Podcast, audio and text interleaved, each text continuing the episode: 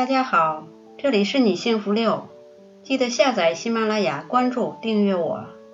今天和大家分享的是，上火是中国人最熟悉的一个概念，也是人们最会自我诊断、自我调理的一种病症。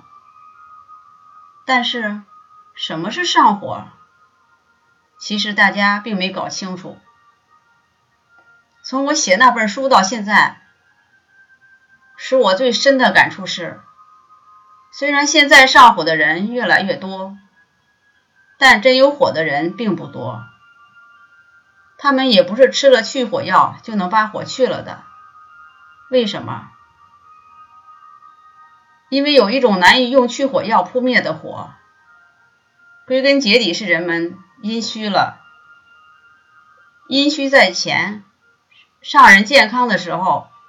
阴阳是平衡的，水与火哪边都不过多或者过少，只有火多过水，阳超过阴的时候，人才会上火。但是这个超过有绝对的超过和相对的超过两种可能，什么时候是绝对的超过呢？一个人突然接了个任务，要连夜完成，或者紧急情况发生了，要临时应对，比如出差、加班，总之是生活的节奏和频率被突然改变了、打乱了，而且马上不能适应。这个时候，人体为了应对这些。就要调遣潜能。中医说的气就是功能，气是属于阳的范畴，是阳那一边的。当人体潜在的功能因为突发事件被调遣出来之后，气这方面就被突然拔高了，高出了阴那边的水平，这就是绝对的超过。阴阳失衡了。这就要上火了，这个时候人会长口疮、长痘痘、大便干、口干，严重的时候急性尿路感染，甚至带状疱疹也可能出现。这时候上的火往往是实火，是真的上火了。我一个朋友去美国旅游，盼了好久，终于成行，结果。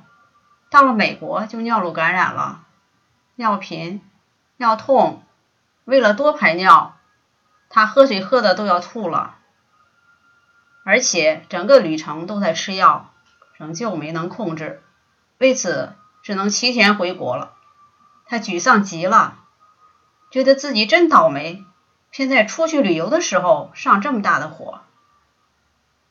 其实，无论是尿路感染，还是带状疱疹，